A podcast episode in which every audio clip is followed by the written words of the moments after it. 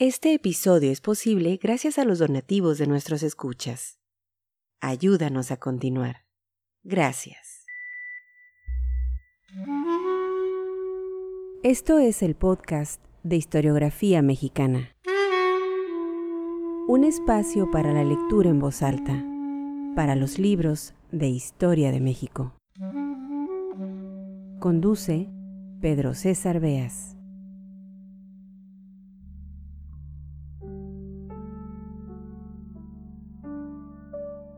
Hace 95 años, en septiembre de 1924, murió Francisco Bulnes, el controvertido, polémico y de filosísima pluma historiador, periodista y político mexicano.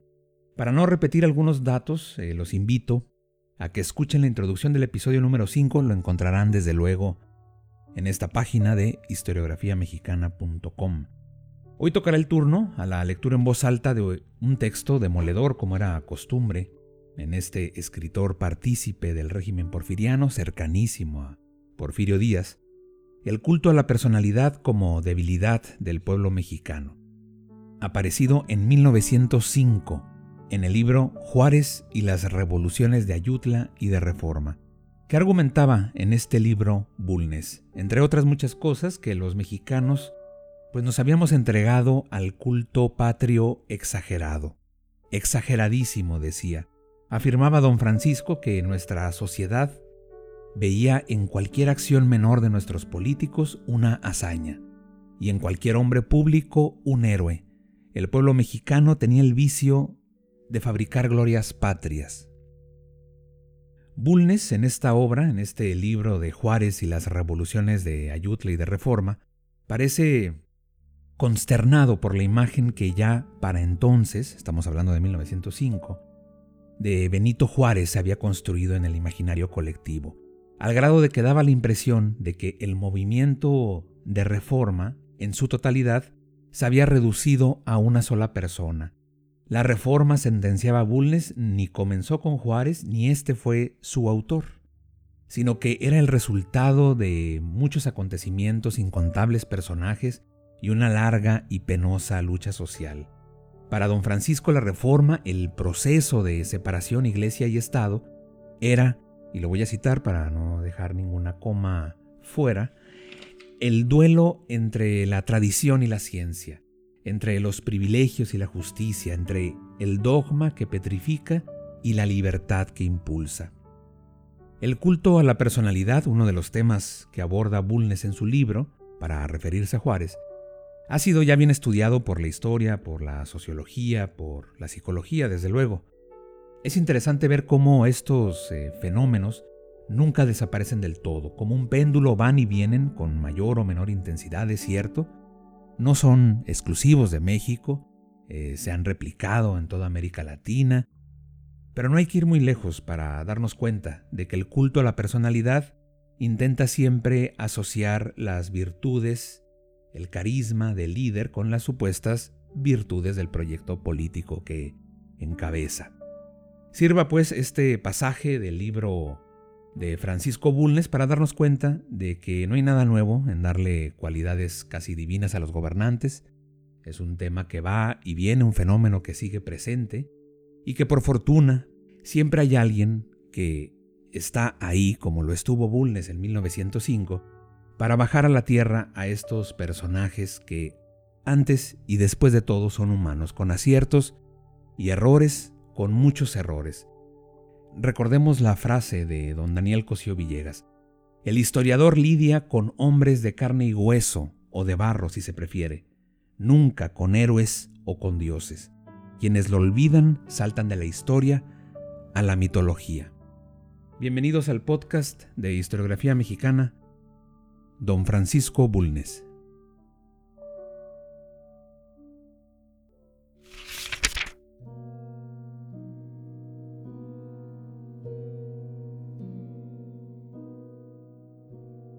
El frenesí juarista actual no puede ser sincero, porque es contra la naturaleza humana y especialmente contra la mexicana.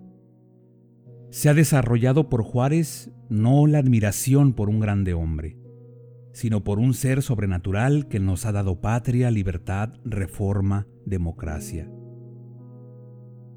Para toda persona tenuemente ilustrada, semejante afirmación es de un bufo que repugna. Es una mentira extracínica. Es un golpe de descrédito para nuestro progreso mental.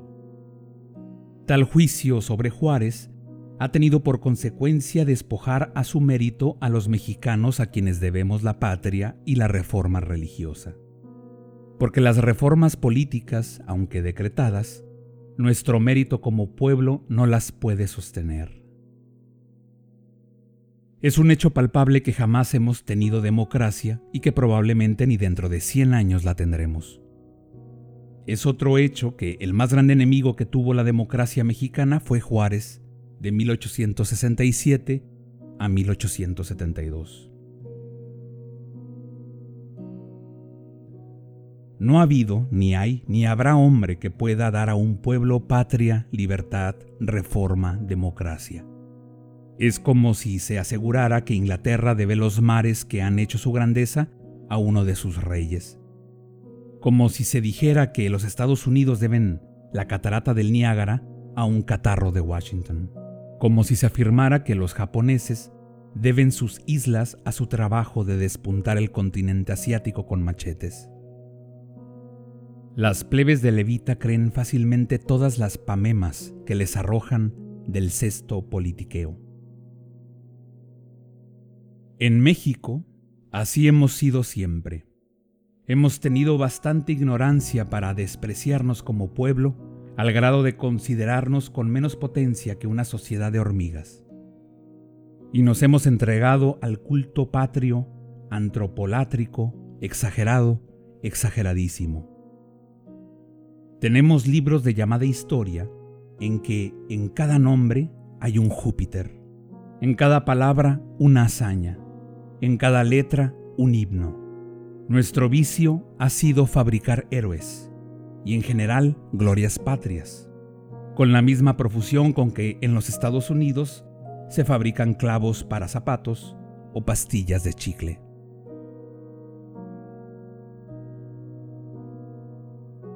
Repentinamente se produce el gran fenómeno.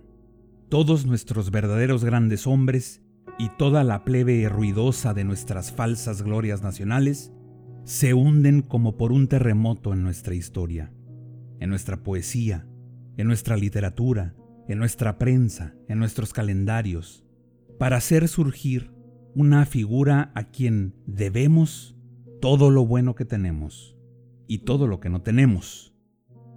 Y esa figura no necesito nombrarla, es la de Juárez. En esto no puede haber barbarie nacional porque la característica implacable de la barbarie en todo culto religioso o patrio es el politeísmo. Tampoco puede ser efecto de civilización, porque ningún hombre puede ser autor de un pueblo, de su vida, de su muerte, de sus revoluciones, de su historia, de su gran reforma. Para que un hombre de fe merezca la admiración, es preciso que esa fe lo impulse a cumplir actos grandiosos, heroicos, trascendentales. Cristóbal Colón fue un hombre de fe, y por lo mismo buscó los recursos para su expedición, sufriendo privaciones, enfermedades, desaires, burlas, y cuando alistó sus barcos, fue él quien se lanzó a la cabeza de sus tripulantes, arrojándose a un abismo insondable de peligros y espantoso misterio. Magallanes hizo lo mismo. Fue él quien se puso al frente de su expedición. Dio él la vuelta al mundo, probó la esfericidad de la Tierra, descubrió el estrecho al fin de la América del Sur y volvió a su hogar demacrado por los padecimientos y los insomnios, pero cubierto de gloria. Napoleón I fue corso, es decir, supersticioso, tuvo fe en su destino como Alejandro, pero es él quien ordena las batallas, quien anima a sus soldados, quien inspira terror a los enemigos, quien cuando sus batallones en la pelea vacilan o se retardan, se pone al frente de ellos como un coronel y da el último y supremo empuje. No tienen nada de admirable los hombres de fe cuyos actos se resumen en una inacción de monolito, como fue la de Juárez en lo que tuvo fe. Esa clase de fe la tienen todas las cocineras que han dado cinco centavos por un billete de lotería y esperan sin fatiga la entrada del premio gordo en su bolsillo.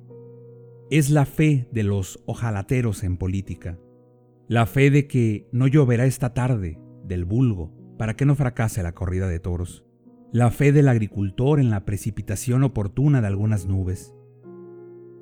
Pero a Juárez le faltó hasta esa fe, cuando sacrificó en Tacubaya por terror a Miramón el ejército de degollado. Le faltó esa fe cuando, ya expedidas por él las leyes de reforma contra el clero, buscó un arreglo o un apoyo del clero bajo, es decir, una unión de amaciato adúltero entre la Iglesia y el Estado.